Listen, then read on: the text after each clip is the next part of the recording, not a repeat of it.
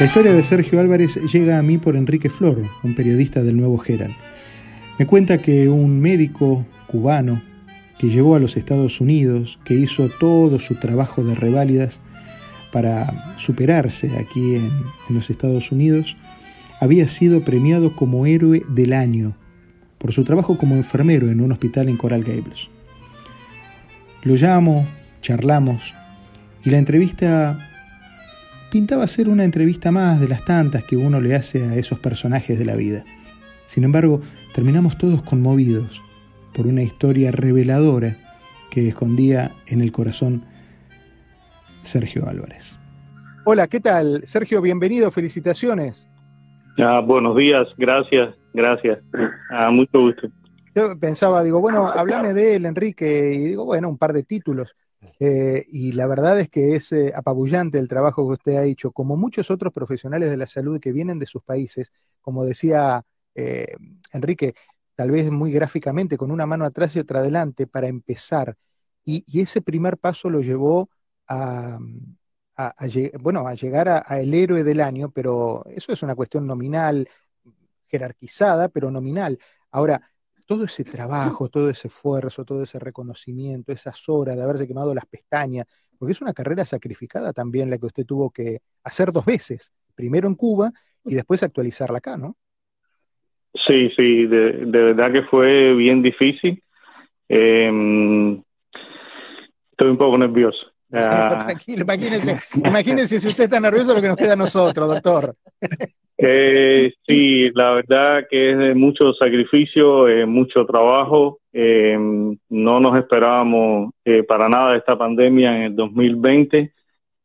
fue algo bastante novedoso, de mucho trabajo. desde el principio que empezaron a llegar los primeros resultados, nos dimos cuenta de que había mucha desinformación, había muchas ansias de conocer qué era lo que pasaba. Eh, los resultados al principio se demoraban varios días y eso le daba mucha ansiedad a los pacientes, a la familia. Entonces, eh, yo de mi parte decidí eh, que conectarme directamente con el laboratorio y a medida que iban saliendo los resultados, no importa la hora del día, en ese momento yo llamaba al paciente y a la familia y entonces trataba de darle la educación porque desde el principio, como no sabían prácticamente nada, enseguida pensaban que se iban a morir, se me echaban a llorar en, el teléfono.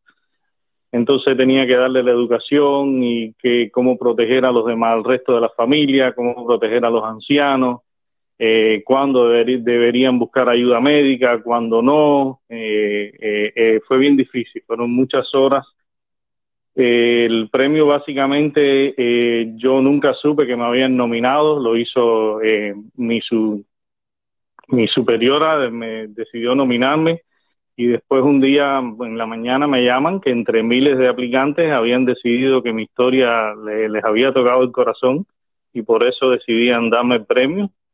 Eh, fue mm, algo inesperado, de mucho orgullo. Y cuando cuando el, periodista del Nuevo Género me preguntó a quién yo se lo dedicaba, le dije que se lo dedicaba primero a Dios, a mi familia y, a todo el staff, porque eh, desde el que limpia, los asistentes, los radiólogos, todo, eh, la verdad que hemos sido un team y definitivamente para prestar el mejor servicio a, a los pacientes y a la familia tenemos que trabajar en conjunto porque definitivamente uno solo no puede.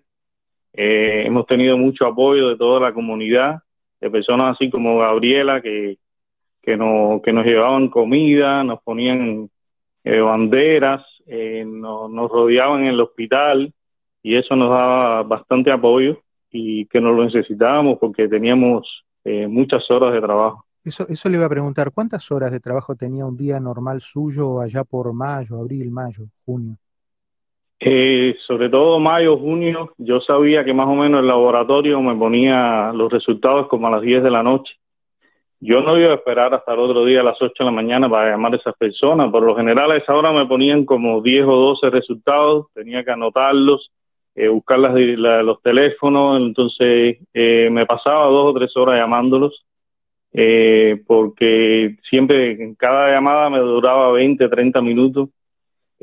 Yo sabía entonces que al otro día, después de las 6 de la mañana, ya me tenían otros resultados. A esa hora volvía a buscar resultados, volví a empezar a llamar y entonces en ese momento, cuando terminaba, entonces me vestía, me desayunaba y iba para el trabajo. Hubo, por ejemplo, mayo, junio y julio, no tuve sábado, no tuve domingo no, no existían, daba lo mismo un lunes que un domingo. Eh, y sí, sí, sí, fue bien difícil. ¿Cómo, cómo es su familia, cómo es su familia, Sergio?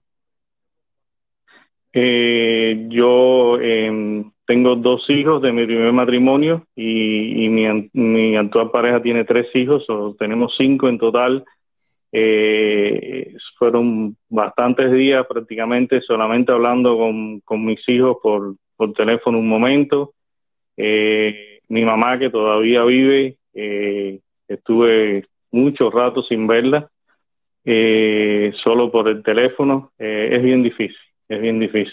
O sea que hubo cinco chicos que durante abril, mayo y junio le faltó papá porque sabía que estaba siendo el papá de otros chicos que necesitaban ayuda y que estaban con la zozobra de saber si sus familiares estaban infectados o no. Sí, es bien difícil porque la ley de la vida te dice que a los ochenta y pico, a los noventa y pico, eh, por lo general la persona muere, pero ver personas que estaban normalmente hoy de 60, 50 y pico y, y que en un mes se van, eh, es bien difícil, es bien difícil porque eh, debido a la pandemia no se deja entrar a toda la familia a despedirse, eh, debido a la pandemia, nosotros los enfermeros, los que están ahí al lado del paciente, se convierten en prácticamente la familia de ese paciente.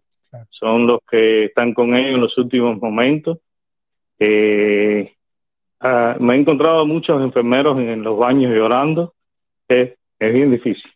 Nosotros siempre tenemos aquí en la radio la posibilidad de hablar con, con quienes pensamos que son gentes importantes, personas que por su poder económico o por su predicamento político son personas importantes. Y hoy hablar con un héroe eh, de verdad, un hombre que, que pone el cuerpo, no es un dato menor.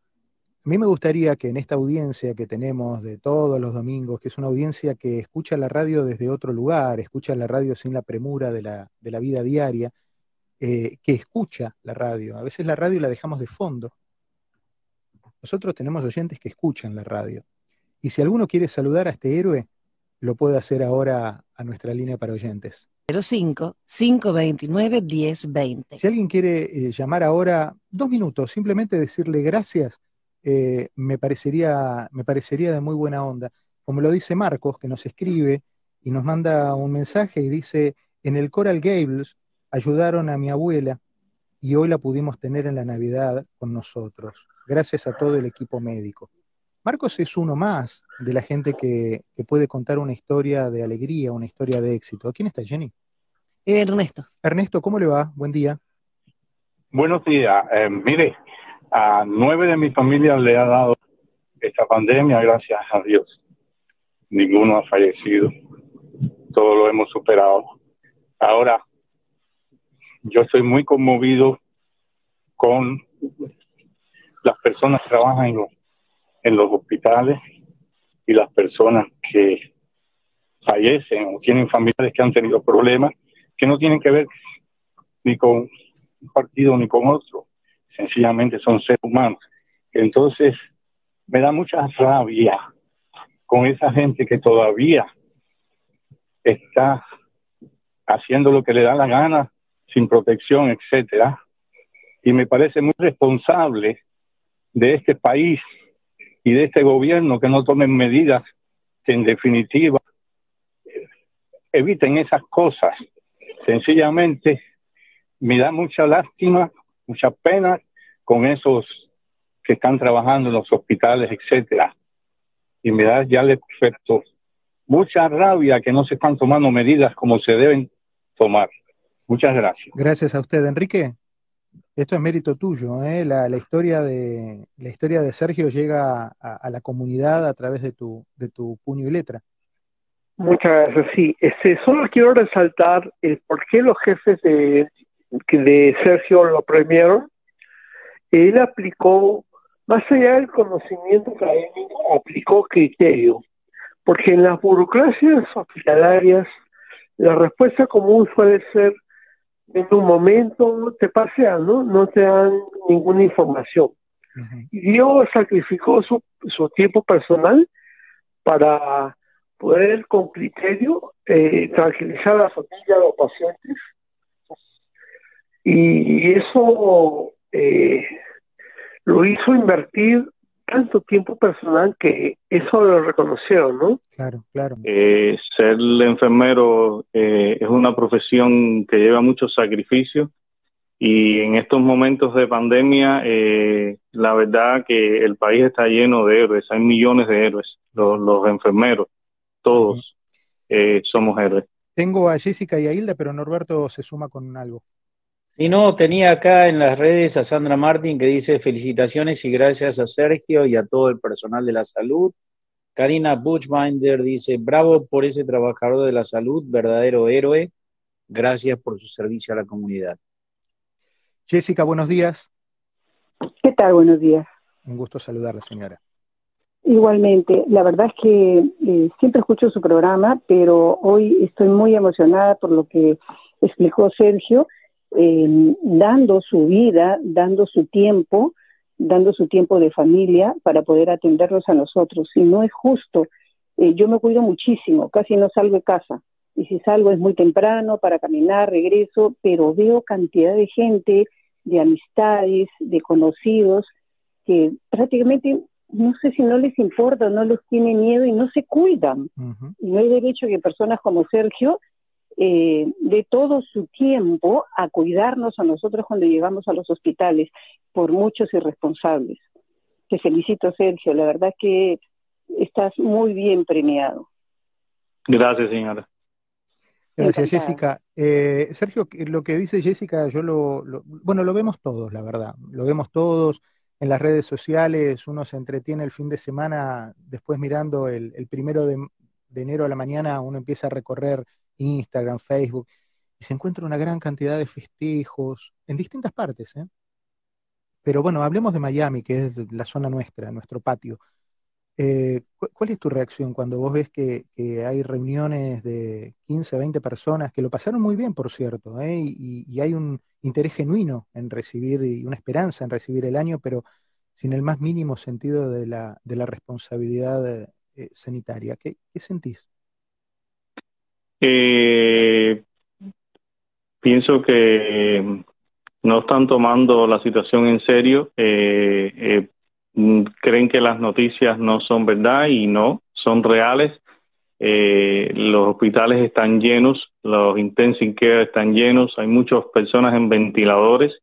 Esto no, no es un juego, es algo bien serio y todos los días mueren muchas personas debido eh, lo menos que podemos hacer es proteger a, los ancianos, que son los que, que más se nos enferman y los, que los que mueren eh, realmente.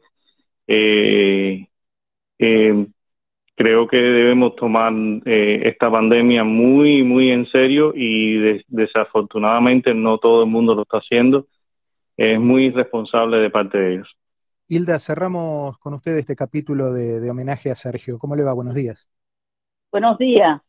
Eh, soy Nilda Díaz. Nilda, ¿cómo está? Permiso, muy bien. Y muy orgullosa de Sergio, que es mi vecino de muchos años, que es un orgullo cubano, que es un gran ser humano, muy admirable su labor. Eh, discúlpeme que estoy un poquito ¿ves? pero realmente Sergio es como ha dicho, en los meses de pandemia cuando lo pudimos ver fue en el pasillo y saludarnos de lejos y ya él seguía porque siempre estaba con su uniforme, llegaba y en el parqueo se quitaba lo que traía, los zapatos, se ponía algo distinto arriba para subir a ver a su mamá un momentico, eso fue ya cuando la pandemia fue avanzando, porque realmente Sergio estuvo al pie del cañón, como decimos los cubanos. Es mis felicitaciones de todo corazón. Gracias es un orgullo ser, tenerte como amigo, contar con tu hija. Te quiero mucho, Sergio. Gracias. Y felicitaciones a todos los, seres humanos que están dando eh, todo para estar al lado de los pacientes. Es una admirable labor la de ustedes. Un abrazo. Gracias, Nilda. Eh, wow, no me lo esperaba. No, nosotros tampoco. Nosotros, mire que este, a mí, eh, no, nos aflojamos todo en esta, Sergio. Así que eh, nos unimos a Nilda, nos unimos a Jessica, nos unimos a todas las Nildas y las Jessicas que están escuchando la radio y que quieren saludarlo y agradecerle. Le mando un abrazo enorme, nuestro orgullo, nuestro respeto, nuestra gratitud eh, y la mejor manera que puede tener una persona de valorar el esfuerzo que usted hace y de decirle gracias es cuidándonos. Así que creo que eh, el compromiso es ese, es tomar el tapaboca, eh, los guantes, lo que sea, para tener a mano y, prevenirnos. Porque si hay algo que ninguno de nosotros quisiera es, con todo respeto, ¿no? Encontrarse con usted en el Coral Gables. Me encantaría verlo en el supermercado, me encantaría verlo en la playa, me encantaría conocerlo, me encantaría conocerlo en otra situación, pero no, este, pero no en, el, en la clínica. Así que le mando un abrazo enorme y muchísimas gracias, Sergio. Gracias por la oportunidad. Historias como estas son las que quiero contarte. Así que gracias por acompañarme en este episodio. Te espero en el próximo, muy muy pronto. Pásalo bien.